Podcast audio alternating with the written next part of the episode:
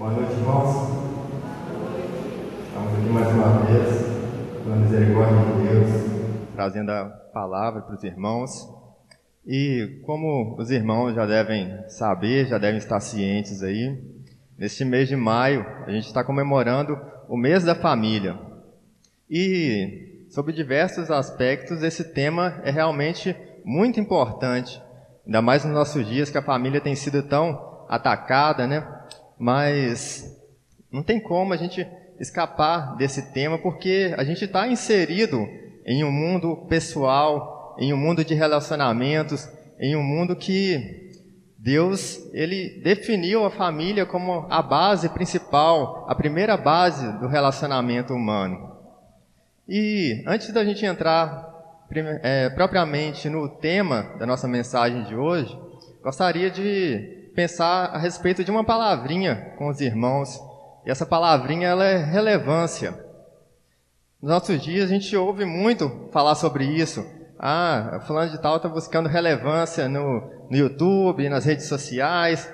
E a gente vê as pessoas buscando relevância em várias áreas de suas vidas, não somente na internet. E a gente vive num mundo corrido, um mundo de alta performance, um mundo que as pessoas estão sempre buscando é, otimizar o tempo, otimizar as coisas. E nos nossos dias parece que as coisas comuns, as coisas ordinárias, as coisas simples, elas já não agradam mais. A gente sempre busca o extraordinário, aquilo que é totalmente diferente, aquilo que é espetacular. E não tem nenhum problema é, em você ser ou não relevante. Isso aí não é o problema. Problema está no que isso está influenciando no coração das pessoas, nessa busca por relevância. O que, que ela tem feito no nosso coração, o que, que ela tem cultivado no coração da nossa geração, o que, que tem sido deixado de lado para que nós alcancemos a relevância em algum assunto que a gente deseja. São muitas perguntas para a gente pensar. E muitas das vezes a gente, ao olhar para a nossa vida, a gente pode até achar algumas coisas difíceis a respeito desse tema. Como, por exemplo, às vezes você está num serviço, você fica insatisfeito ali porque você não está sendo 100% aproveitado, você acha que é, você está sendo subvalorizado ali naquele serviço, ou então mesmo nos trabalhos domésticos, no trabalho de criar o filho, no trabalho do dia a dia do lar, muitas das vezes a gente acha que esse tipo de trabalho, esse tipo de coisa é uma coisa que puxa a gente para trás, é uma coisa que está atrapalhando de nós sermos bem-sucedidos em outras áreas de nossas vidas. E essas coisas elas vêm a respeito desta busca por relevância, dessa geração que busca sempre otimizar, sempre ser o espetacular, se você nunca pensou a respeito disso, não tem problema. Mas apesar de não pensar, algumas de suas ações podem ser pautadas por causa desse tipo de pensamento também, mesmo se de forma inconsciente. E a respeito desse tema, desse problema dos nossos dias, o teólogo Michael Horton, ele nos diz em um de seus livros que mudar o mundo pode, na verdade, ser uma maneira de evitar as oportunidades que temos todos os dias, exatamente onde Deus nos colocou, de glorificar e ter nele prazer, enriquecendo a vida do próximo. Em outras palavras, a gente está tão focado nas coisas espetaculares, tão focado em sermos destaques, sermos referências, sermos diferentes, que nós esquecemos do lugar onde Deus nos colocou, e do propósito de estarmos ali, das pessoas que estão próximas da gente. E é nesse ponto que a gente vai entrar no tema da mensagem dessa noite. Nós não vamos abordar propriamente o tema família, mas nós vamos abordar o restante do nosso tema do mês, fazer a diferença. Famílias que fazem a diferença, nós vamos falar sobre fazer a diferença. E claro que mesmo não sendo especificamente sobre o tema família, serve para a nossa vida pessoal, serve para aplicação em nossa família. E quando nós lemos na Bíblia sobre e pensamos a respeito de fazer a diferença, a gente pode pensar aí em muitas pessoas que foram usadas de maneira espetacular por Deus. pessoas como Moisés, Samuel, Maria, a rainha Esther, os apóstolos e tantos outros. A gente pode pensar também em famílias que foram abençoadoras de muitos, como a família de Abraão, como a própria família de Davi, do qual sucedeu Jesus. Mas não é sobre essas famílias que nós vamos falar hoje, não é sobre essas pessoas que nós vamos falar hoje. Hoje nós vamos falar mais sobre a família do Mateus, sobre a família do Natan, sobre a família do Peixe, a família do Derson, a minha família, a sua família, a família de cada um que aqui está. Famílias comuns que também podem e devem fazer a diferença. E para isso, eu convido os irmãos a estarem abrindo suas Bíblias em Romanos, carta aos Romanos, no capítulo 16.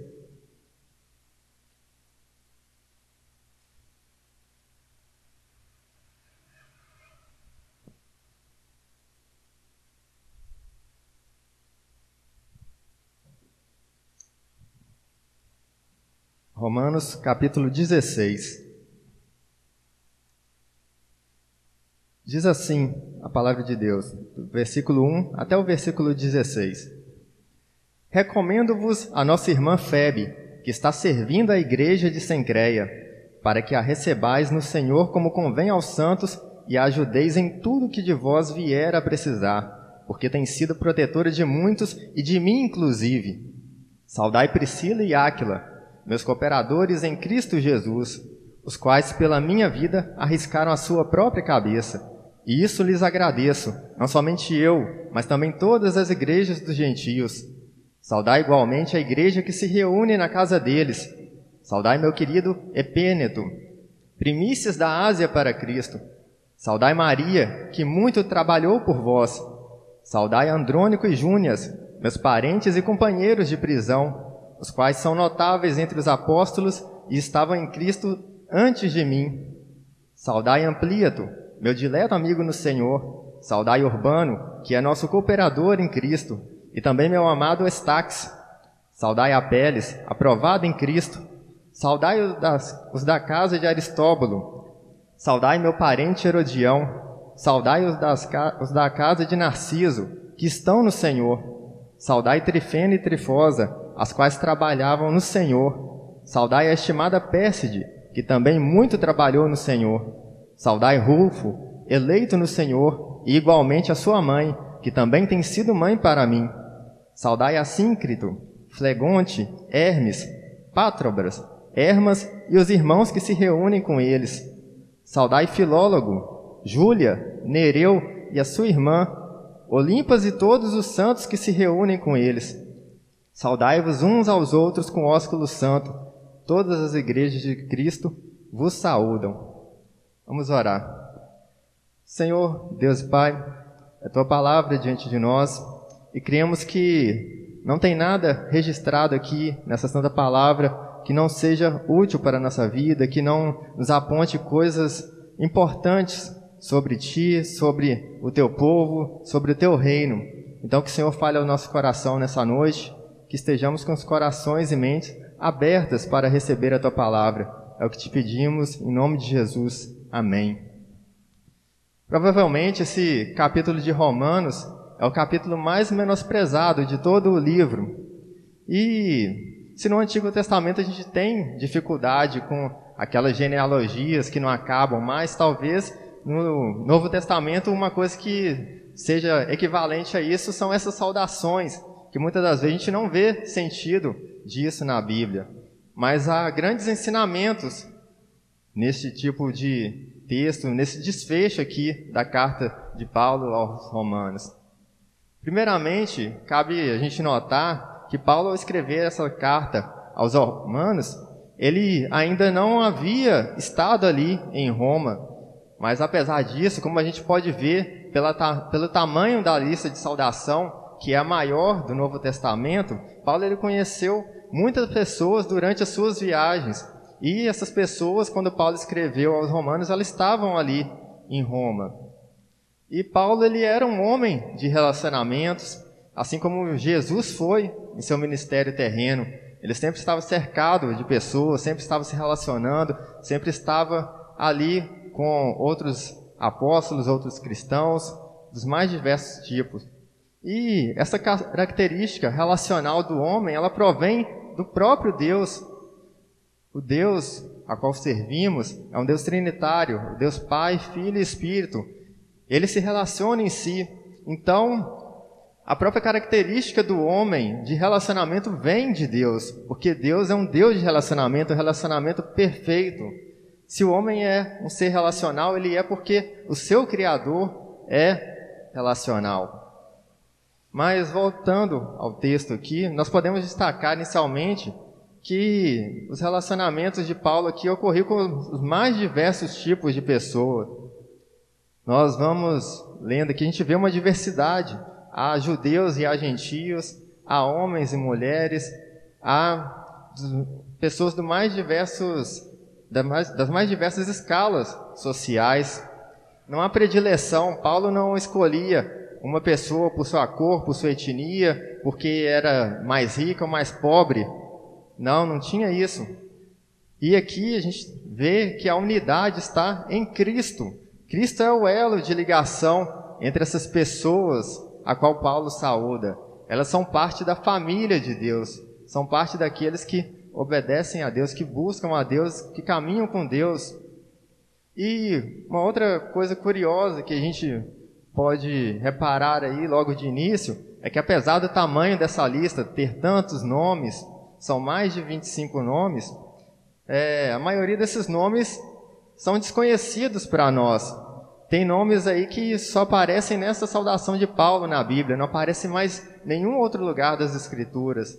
Nem os estudiosos mais dedicados, nem os estudiosos que pesquisam a fundo podem afirmar ao certo quem que é a pessoa a qual Paulo se refere ali.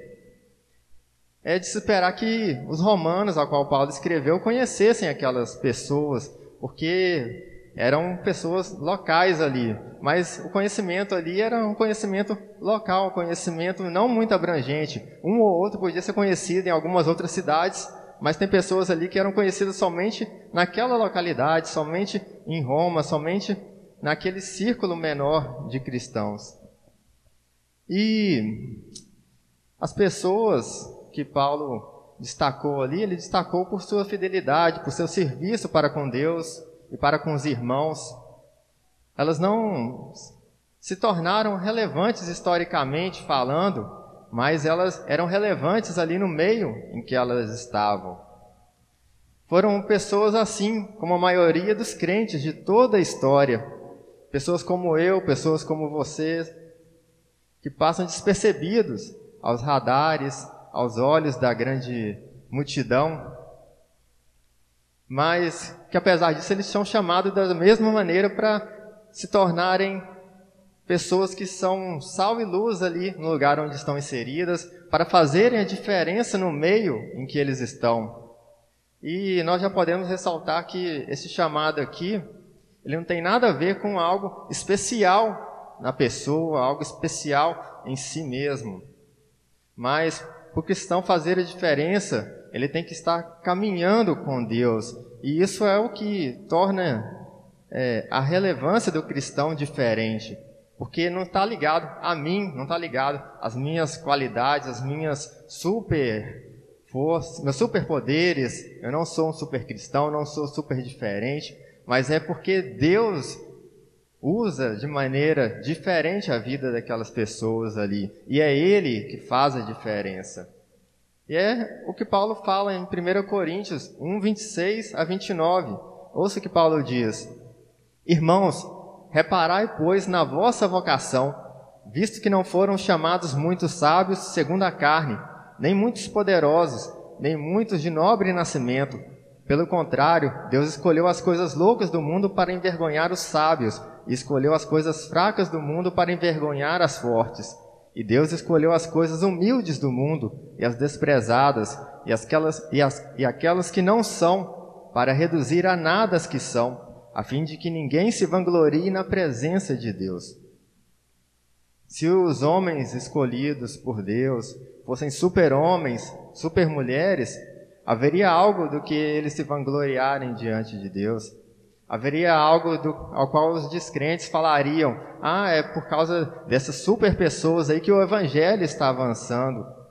Mas não, em sua maioria foram e continuam sendo pessoas comuns, que apesar de seus defeitos, apesar das suas limitações, fazem a diferença. Não porque elas são naturalmente dotadas de alguma qualidade, mas porque elas andam em submissão com aquele que realmente faz toda a diferença na vida de uma pessoa, que é Deus, que é Cristo. Quem poderia imaginar que pescadores como João, André, Pedro fossem fazer a diferença, fossem influenciar o mundo da maneira que influenciaram? Isso mostra que é Deus que faz a obra acontecer, é Deus que faz as coisas realmente fluírem na vida dos cristãos. E como Paulo diz em 1 Coríntios, não há do que o homem se orgulhar, porque se o homem é colocado numa posição, ele é porque Deus o colocou ali. Se ele não é, ele ainda assim é chamado para influenciar no lugar onde ele está. E vejam bem, muitas vezes a gente menospreza o poder dos pequenos atos, das pequenas coisas, aquelas coisas que passam despercebidas aos nossos olhos. Nós olhamos para os homens da Bíblia, da história que marcaram ali. E nós esquecemos que em alguma parte de suas vidas eles também passaram despercebidos, eles também não influenciaram grandes pessoas. E por conta disso, nós, por conta de nós esquecermos desse detalhe, por conta de nós vermos só a pessoa no seu auge aos olhos humanos, a gente acaba trazendo isso para a nossa vida e pensando que o nosso serviço é inútil. Nós não temos o mesmo alcance daquelas pessoas ali. E nós podemos pensar que diferença que uma pessoa como eu pode fazer, que diferença que eu aqui em Timóteo vou fazer. Mas veja bem, somente Deus, Ele sabe onde e como Ele quer usar a vida daqueles que Ele chamou. E uma coisa é certa, o Evangelho, a palavra de Deus, só chegou onde chegou, só influenciou o mundo da maneira que influenciou por conta de milhares de cristãos fiéis, cristãos que passaram despercebidos durante toda a história, cristãos que provavelmente após a morte de seus filhos e netos nunca mais foram lembrados, nunca mais foram recordados por outras pessoas. Mas apesar disso, eles, como igreja de Cristo, como corpo de Cristo, eles fizeram toda a diferença para que a verdade de Deus chegasse a nós, chegasse a outras pessoas durante a história. E como o Salmo 22 já anunciava, a posteridade o servirá, gerações futuras ouvirão falar do Senhor, e a um povo que ainda não nasceu proclamarão seus feitos de justiça, pois ele agiu poderosamente. A ação poderosa aqui é de Deus, não é minha, não é sua, é Deus que tem ação poderosa. É Ele que faz com que homens e mulheres pecadores, falhos, sejam imitadores de Cristo e façam a diferença, demonstrem o verdadeiro amor e resulte em um serviço sacrificial, em um amor sacrificial, tanto a Deus como ao próximo. E são a essas pessoas comuns, essas pessoas que passam despercebidas, que Paulo nos traz aqui no capítulo 16 de Romanos. Pessoas comuns que fizeram a diferença não para serem famosas ou reconhecidas, não para esperar que Paulo mandasse uma carta falando a respeito delas, mas em obediência ao chamado que a nova vida em Cristo impõe àqueles que são salvos e resgatados. Capítulo 16, ele começa com a recomendação à FEB. Cartas de recomendação eram comuns ali naquela época. A pessoa saía de um lugar, ia para outro e uma igreja ou uma pessoa mais conhecida, igual o apóstolo Paulo, recomendava aquela pessoa ali para que os irmãos a recebessem, para que os irmãos é, cuidassem daquela pessoa e para que também eles tivessem a garantia de que estavam recebendo alguém confiável entre eles. Era uma segurança para as pessoas que a recebiam também. E Paulo ele começa esse capítulo com a recomendação à FEB. ela provavelmente ela foi a portadora da, da carta aos romanos. Foi ela quem levou a carta ali às pessoas que estavam em Roma. Ela provavelmente ela já estava indo para Roma ali, já estava a caminho de Roma e Paulo chamou a Febe, vem cá, leva essa carta para mim aqui. E Febe ela não teve um livro seu escrito na Bíblia, a gente não tem lá o livro de Febe, carta de Febe. A Febe não é mencionada nem em outros lugares do Novo Testamento, mas ela é fundamental se não fosse Febe levando aquela carta ali, se não fosse Deus usando ela de maneira simples, em, em um serviço de correio, nós não teríamos a carta aos Romanos escrita aqui em nossas Bíblias. E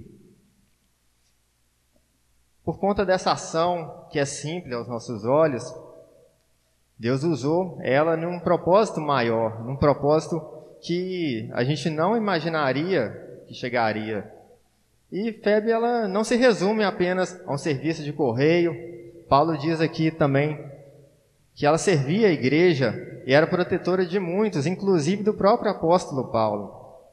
Febe era uma mulher que tinha posses e ela usava aquilo que Deus confiou a ela para abençoar os irmãos, para abençoar a igreja, aquela igreja de Sencreia. Ela estava ali servindo aos irmãos de Sencreia.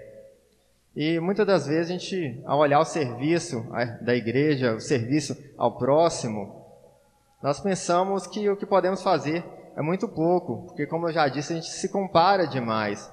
A gente olha para quem está pregando, a gente olha para quem está evangelizando, olha para quem está na música, para aquelas pessoas que são destaque nas redes sociais. Mas muitas das vezes o maior serviço cristão vai ser aquele que está em oculto ali, em oração, vai ser acolher uma pessoa que está vivendo um momento de dor, um momento de luto, um momento de dificuldade. Outras vezes vai ser levar não só a palavra, mas também o alimento, levar alguma ajuda material para aquelas pessoas. E é exatamente isso que Febe fazia. Febe estava ali servindo com seus bens, servindo com sua vida aqueles irmãos de Sencreia. E uma coisa é certa: a mesma fé que nos leva a Cristo é a fé que nos faz agir, quer seja em coisas grandiosas, coisas extraordinárias, quer seja em coisas comuns, coisas do nosso dia a dia, coisas pequenas. E em Cristo todo trabalho importa. Guardem isso, irmãos. Em Cristo todo trabalho importa, quer seja grande, quer seja pequeno. E uma outra coisa interessante ao notarmos nesse versículo inicial é que da mesma maneira que Febe, ela cuidava ali dos irmãos, ela servia a igreja, ela também deveria ser servida por aqueles irmãos e ajudada em tudo que ela viesse a precisar, como Paulo diz aí no versículo 2. A vida cristã é uma via de mão dupla. Nem sempre eu vou ser aquele que ajuda, muitas das vezes eu vou ser, vou ser aquele que é ajudado. Nem sempre eu vou ser ajudado, muitas das vezes eu vou ser aquele que vai estender as mãos. E isso nós podemos fazer uma analogia como um corpo, em que cada parte faz a diferença. Porque todas as partes do corpo elas atuam para o bem comum. Elas estão ali com um propósito, que é fazer o corpo funcionar. Nenhuma parte do corpo ela sobrevive sozinha. Todas dão e todas recebem. E por isso que nós podemos fazer a diferença onde nós estamos, porque ninguém é autossuficiente em tudo. Todos nós precisamos de algo que o nosso irmão, que é aquele que está ao nosso lado, pode nos oferecer. E depois que Paulo ele recomenda a Febe, ele começa uma grande lista aí de saudações. Do versículo 3 até o versículo 16 são só saudações. E abrindo essa lista de saudações, temos aí Priscila e Áquila, Priscila e Áquila, eles eram casados. E assim como Paulo, eles também faziam tendas, essa era a profissão deles. E como foi narrado em Atos 18, Paulo ele conheceu Priscila e Áquila em Corinto. onde eles moraram junto por um tempo. Naquela época, Priscila e Áquila, eles saíram de Roma por conta de um decreto do imperador Cláudio para que os judeus se retirassem ali da cidade de Roma. Mas após a morte de Cláudio, o decreto ele foi revogado e Priscila e Áquila retornaram a Roma. E é nesse caso que Paulo saúda eles ali. E a respeito deles, Paulo ele fala que Priscila e Áquila eram cooperadores em Cristo e haviam arriscado a própria vida para salvá-lo. Em Atos 18, a gente vê um pouco desses cooperadores em Cristo em ação. Do versículo 24 a 26 diz assim: Nesse meio tempo, chegou a Éfeso um judeu, natural de Alexandria, chamado Apolo, homem eloquente e poderoso nas Escrituras. Era ele instruído no caminho do Senhor, e sendo fervoroso de espírito, falava e ensinava com precisão a respeito de Jesus, conhecendo apenas o batismo de João. Ele, pois, começou a falar ousadamente na sinagoga. Ouvindo, porém, Priscila e Áquila, tomaram-no consigo e com mais exatidão lhe expuseram o caminho de Deus. Não sei quantos aqui conhecem esse Apolo a qual a Bíblia se refere, mas Apolo ele foi um homem relevante ali para a igreja de Corinto. Quando Paulo manda a carta, a primeira carta aos Coríntios, ele é citado ali como uma das causas de divisões da igreja, que uns falavam que era de Paulo, outros falavam que era de Apolo, de Apolo, outros falavam que era de Pedro, e os mais espirituais falavam que era de Jesus. Então Paulo, ele é, Apolo realmente ele foi um homem influente ali na igreja de Corinto. E olha que interessante, quando a gente lê aí Atos capítulo 18, fala que Priscila e Áquila que expuseram o caminho de Deus com mais exatidão a Apolo. Isso é um grande exemplo para nós. Muitas das vezes a gente fica com medo, a gente fica com vergonha de falar algo. A gente pode achar que o que a gente tem a falar não é importante, ou que alguém vai surgir e vai falar de uma maneira melhor, de uma maneira mais bem explicada. Ou então que até que a outra pessoa não quer ouvir o que a gente tem a dizer. E apesar disso, Apesar de Apolo, como diz a Bíblia, ser um homem eloquente, ser um homem de grande conhecimento das Escrituras, foi através de Priscila e Áquila que ele compreendeu plenamente a verdade cristã, o caminho de Deus.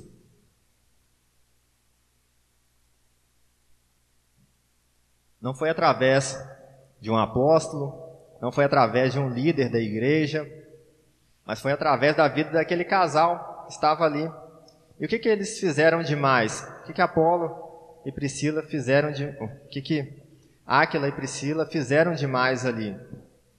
Aparentemente, nada de extraordinário.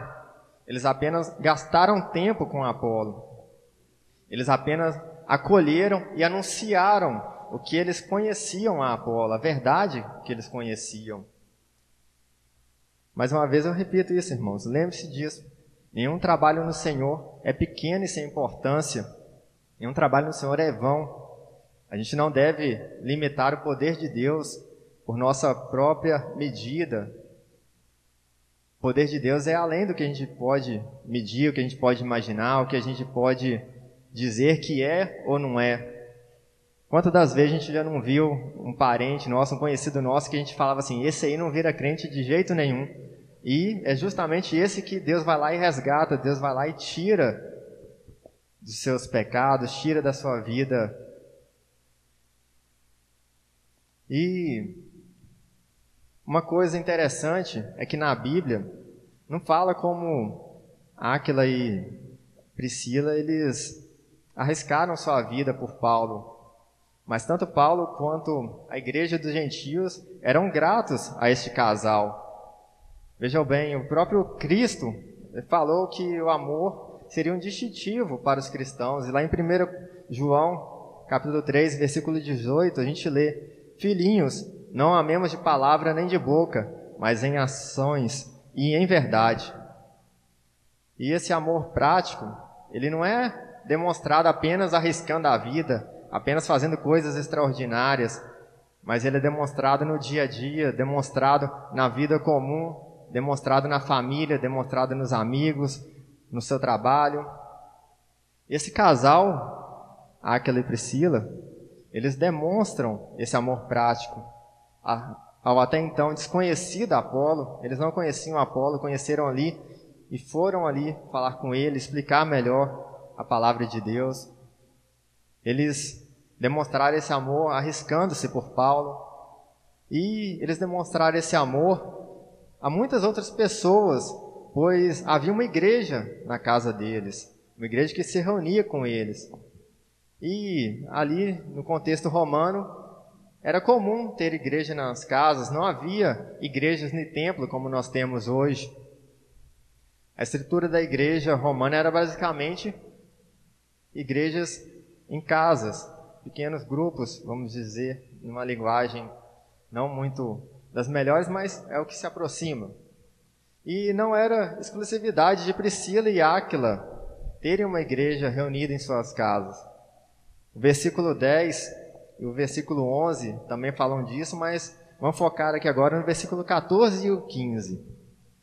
Diz assim: Saudai a Síncrito, Flegonte, Hermes, Pátrobras, Hermas e os irmãos que se reúnem com eles. Saudai Filólogo, Júlia, Nereu e sua irmã, Olimpas e todos os santos que se reúnem com eles. Paulo ele destaca aqui nove nomes, chama nove pessoas por nome, além de saudar a irmã de Nereu e os irmãos e santos que se reuniam com aquelas pessoas ali. Além dos que foram nomeados, a gente tem aqui nove nomes que a gente não conhece nada sobre essas pessoas, a gente não conhece quem eles eram, suas histórias, mas eles fizeram diferença ali no contexto em que eles estavam.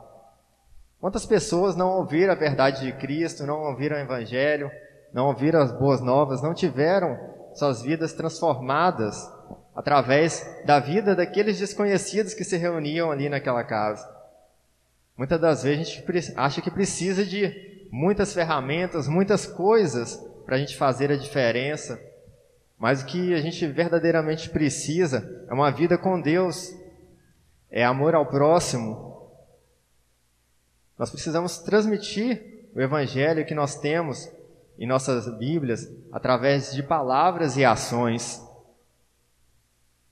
Além de Priscila e Áquila, Paulo ali destaca aí no versículo 9, Urbano, como um outro cooperador em Cristo. Se Priscila e Áquila, a gente conhece alguma coisa deles ali, eles estão mencionados em algumas outras passagens da Bíblia, Urbano não tem mais menção nenhuma na Bíblia, é só nesse capítulo 16. Ele não é mencionado em nenhuma outra parte. E ainda assim ele é colocado como cooperador em Cristo, da, mesma maneira que Priscila e Áquila foram colocados. Paulo não fez distinção entre Urbano e Priscila e Áquila. Veja bem, os cooperadores em Cristo não são apenas pessoas conhecidas, pessoas de destaque, pessoas que estão sendo vistas pela multidão, mas são aqueles que estão trabalhando lado a lado, quer seja pequeno, quer seja grande, quer seja conhecido ou desconhecido. Os cooperadores são aqueles que trabalham conosco, que andam junto conosco. E em um mundo individualista como o nosso, é normal querer se destacar, é normal querer chamar atenção para si, mas para o cristão há apenas um rei, apenas um que merece o destaque. Os demais, todos os outros, são apenas servos, como já dizia João Batista, que ele cresça e eu diminua. Quando você entende isso, quando você Coloca isso na sua vida, aplica isso. A vaidade ela some. E nós passamos a pensar não no que vai nos colocar numa posição de destaque, mas em como nós podemos amar e servir a Deus e ao próximo, com as qualidades e as características que o próprio Deus nos deu para estarmos utilizando ali no nosso dia a dia, na nossa vida comum. E por falar em serviço, Paulo ele destaca aqui quatro mulheres pelo seu trabalho. Ele fala de Maria no versículo 6, e no versículo 12 ele fala de Trifena, Trifosa e Pérside. E esse trabalho que Paulo cita aqui não é um trabalho fácil, não é um trabalho que é feito sem dificuldade. A palavra no grego tem uma ideia de um trabalho árduo, um trabalho exaustivo, um trabalho pesado. E cristãos, eles são chamados para o trabalho, eles são chamados para o serviço. E o serviço, muitas das vezes, ele vai ser pesado, ele não vai ter glória, ele não vai ter holofotes. O próprio Cristo nos advertiu lá em Lucas 10, versículo 2, que a colheita é grande, mas os trabalhadores são poucos. Só de a gente saber que a colheita é grande, os trabalhadores estão poucos, a gente já vê que vai ser exaustivo, vai ser cansativo. E em situações assim, quando a gente vai por nossa própria força, a gente vai fadigar, a gente vai começar a murmurar e a gente vai desistir. Mas quando Deus, Ele é a nossa força, a gente pode, e provavelmente muitas das vezes a gente vai sofrer, mas não, vai, não vai faltar o mais importante em nossa vida, que é a presença consoladora do próprio Deus. O próprio Deus vai estar ali caminhando conosco, nos dando refrigério nos momentos difíceis. E veja bem, Paulo ele manda sua saudação para Maria e Pérside, que muito trabalharam. Isso sugere que elas eram mulheres mais velhas, anciãs. Mas também ele manda sua saudação para Trifena e Trifosa, que estavam ativamente trabalhando ali naquela igreja, na ocasião em que Paulo escreveu. E Deus ele sempre vai estar tá levantando pessoas para fazerem a diferença. Em toda a história foi assim e sempre continuará a ser. Sempre vai haver um remanescente fiel, sempre vai haver pessoas dispostas a estarem ali servindo, atuando no lugar em que estão. Nesse sentido, a gente pode ver a saudação a Andrônico e Júnias, que já estavam em Cristo antes de Paulo. Haviam pessoas antes de Paulo, haviam pessoas depois de Paulo, haviam pessoas muito depois de Paulo. Temos nós agora, e vão haver pessoas para frente que Deus vai levantar. E a gente não sabe aí a respeito de Andrônico e Júnior se eram dois homens ou um casal. O texto bíblico, até no original, ele não deixa isso claro. Mas o que cabe a gente destacar aqui hoje é que eles foram notáveis entre os apóstolos e também foram companheiros de prisão de Paulo em algum momento de sua vida.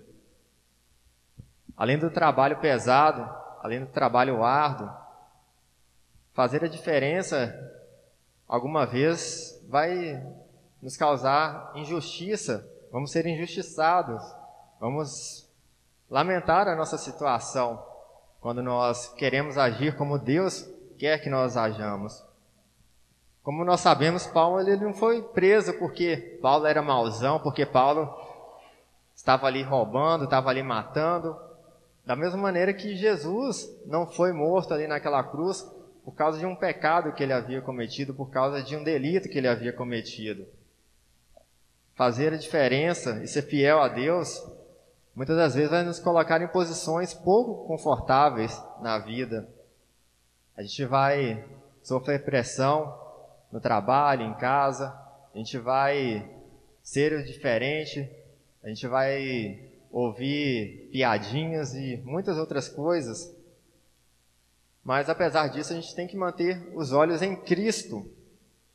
Pois quando a gente faz isso, quando nós estamos olhando para Cristo, olhando para o alvo da nossa vida, que é sermos imitadores, discípulos de Cristo, a gente vai passar por, por essas lutas e provações e a gente vai sair aprovado como Apeles, a quem Paulo saúda aí no versículo 10.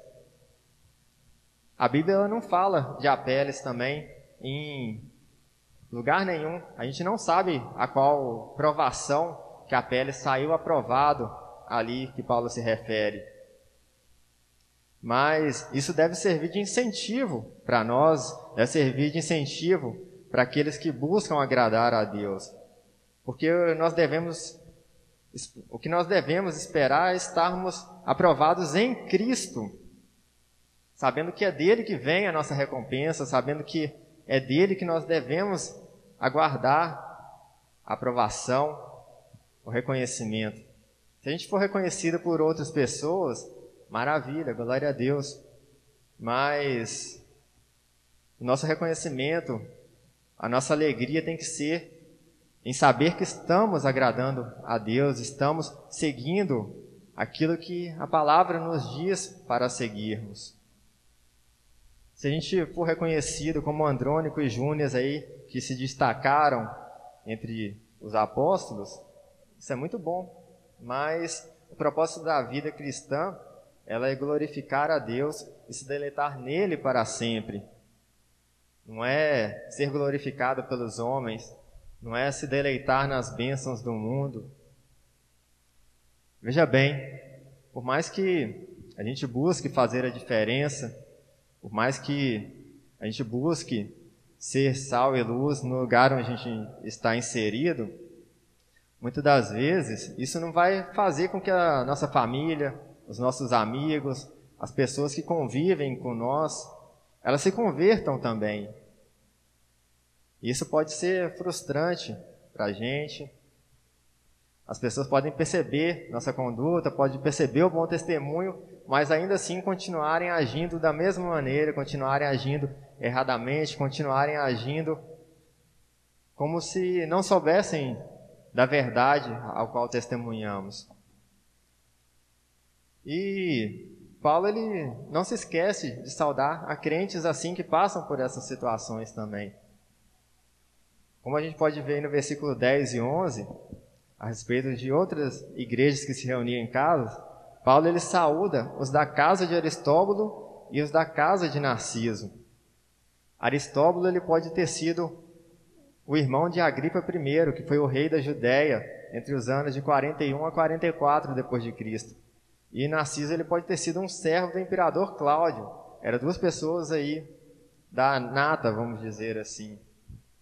E ambos tinham crentes ali no seu meio, ambos tinham crentes que Paulo saudou ali, crentes que realmente estavam fazendo a diferença ali naquele lugar. Mas ainda assim, esses dois eles não se converteram. Paulo não está saudando ali a Narciso, Paulo não está saudando ali a Aristóbulo, ele está saudando aqueles que se reuniam na casa desses. E nós temos que saber que quem converte, quem convence o coração é o Espírito Santo, é Deus. É Deus que nos dá vida em meio aos nossos delitos e pecados. Não sou eu, não é você, não é algo inteligente demais que eu possa falar, não é um argumento irrefutável que eu vou dar. Nós podemos e devemos ser uma ferramenta ali nas mãos de Deus ali no lugar que a gente estiver, mas sempre nós devemos nos lembrar que nós não somos Deus. Nós somos servos de Deus, nós somos um instrumento de Deus ali. Nós temos o chamado para sermos sal e luz ali naquele lugar, mas nós não somos Deus. É Deus que vai converter o coração, é Deus que vai fazer aquelas pessoas mudarem realmente de vida e ouvirem o Evangelho. E Paulo aqui no capítulo 16, ele saúda algumas outras pessoas sem dar muitos detalhes a respeito dessas pessoas. Ele saúda aí Epêneto, que possivelmente foi o primeiro convertido através da pregação de Paulo ali na Ásia. Não fala mais nada a respeito dele, mas Paulo saúda. Paulo saúda aí também o querido amigo Ampliato, o amado Estaques, a gente vê aí como Paulo trata carinhosamente essas pessoas, como Paulo tem um amor por aqueles a quem ele está saudando ali. Paulo construía relacionamentos verdadeiros com essas pessoas. E muitas das vezes a gente não consegue construir relacionamentos assim por causa dessa sociedade líquida em que nós vivemos, em que tudo é descartável, tudo é raso, tudo é um post na internet. E Paulo ele mostra esse amor às pessoas, Paulo ele mostra esse cuidado, esse amor cristão ali aquelas pessoas.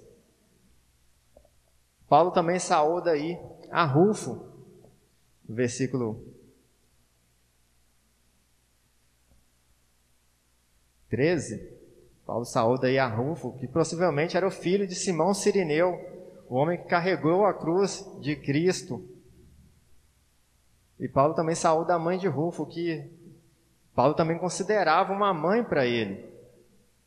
Então a gente vê Paulo aí com seus ilustres desconhecidos, pessoas que naquela época eram conhecidas localmente, um ou outro conhecidas em alguns outros lugares, e para nós aqui pessoas que a gente não faz a mínima ideia de quem foram, do que fizeram. E essa mensagem de hoje ela não é para nos fazer acomodar, não é para fazer a gente relaxar, fazer pensar assim, ah, eu sou desse jeito, eu estou aqui, o Ricardo falou que é a coisa normal, não é para fazer você buscar uma vida acomodada, mas é para que saibamos que pessoas e famílias que fazem diferença são pessoas comuns, são pessoas como eu, são pessoas como você, são pessoas que não tiveram nada de extraordinário, mas que tiveram um encontro extraordinário, um encontro com Deus, um encontro transformador de suas vidas. Pessoas que, apesar de sua limitação, apesar de suas fraquezas, elas são usadas por Deus de forma simples e de forma grandiosa, no pequeno e no grande evento, no pouco e no muito, no lugar onde elas estão. Pessoas que, ao fazer a vontade de Deus, também fazem parte da grande família de Cristo, como o próprio Cristo fala nos Evangelhos. Aquele que faz a vontade do meu Pai, aquele que faz a vontade de Deus, esse que é minha mãe, meu irmão, esse que é meu parente, esse que faz parte da minha família. A gente pode ter grandes exemplos na internet, a gente pode ter grandes exemplos de cristãos fiéis mas o melhor exemplo que a gente pode ter, o melhor exemplo que a gente pode buscar, são aqueles que caminham com a gente, são aqueles que caminham próximo da gente. São aqueles que a gente conhece, daqueles que a gente tem a vivência, aqueles que nós conhecemos a vida, as dificuldades, as lutas, e ainda assim a gente percebe a fidelidade de Deus na vida daquela pessoa, a gente percebe o agir de Deus em sua vida e através da sua vida. Era assim que Paulo conhecia esses irmãos. E é assim que você deve também ser buscado reconhecer. É assim que você deve buscar ser reconhecido pelos irmãos, como um irmão fiel, um irmão que faz a diferença naquilo que Deus confiou a você, no lugar que Deus o colocou. Por isso, conclamo os irmãos a fazer a diferença no lugar onde estão inseridos. Façam diferença na sua igreja, com seus amigos, com seus familiares, no seu serviço. Façam a diferença sendo discípulos fiéis de Cristo no dia a dia comum, sabendo que em Deus seu trabalho nunca será inútil. E uma última coisa que nós podemos pensar aqui é que muitos podem, podem estar pensando: ah, mas você falou em fazer diferença, fazer diferença, mas você não falou como fazer diferença. Você não deu a receita X. Você não falou, para fazer diferença você vai fazer isso. Porque não tem uma receita X. Se, se tem uma receita X, a receita X é: leiam sua Bíblia, conheçam a verdade que está ali, meditem nela, busquem moldar sua vida ao que Deus quer, não ao que você pensa, não ao que o mundo diz que é o certo. É isso que vai fazer diferença. É quando você se dispõe, quando você se coloca nas mãos de Deus, quando você fala assim: Eis-me aqui, Deus, usa-me da maneira que eu estou e melhora-me. Trata meus pecados e faz-me diferente, faz-me ser uma pessoa que agrada a Ti naquilo que o Senhor deseja que eu faça. Espero que os irmãos saiam hoje com essa essa essa vontade de fazer a diferença ali no meio que estão inseridos, buscar uma vida em Cristo, uma vida que glorifique a Deus. Que possamos nos submeter, que possamos nos colocar à disposição de Deus. Vamos orar. Senhor, Deus e Pai, sabemos que o grande diferencial na vida de qualquer pessoa é conhecer a Ti, conhecer ao Teu Filho. Que o Senhor nos encha do Teu Espírito Santo, nos use no nosso dia a dia, em nossa família, em nosso meio. Que possamos, ó Pai, nos colocar à disposição do Senhor sabendo que aquilo que o Senhor escolheu para nós é o melhor para a nossa vida, sabendo que o lugar que o Senhor nos colocou é o lugar em que devemos atuar, sabendo que o Senhor pode fazer grande, grandes coisas através do mais simples servo seu, que possamos nos colocar à disposição de Ti e que possamos, ó Pai, viver uma vida que agrade a Ti uma vida em amor ao Senhor, uma vida em amor ao próximo, aos irmãos, uma vida que demonstre o maravilhoso Deus que nós temos. É o que te pedimos, ó Deus, e confiamos que o Senhor nos ouve. Que o Senhor abençoe a vida de cada irmão que está aqui, que possamos ter uma semana debaixo da tua graça e que possamos, ó Pai, aplicar, fazer a diferença no local que o Senhor nos colocou. Ao que te pedimos e te agradecemos em nome de Jesus. Amém.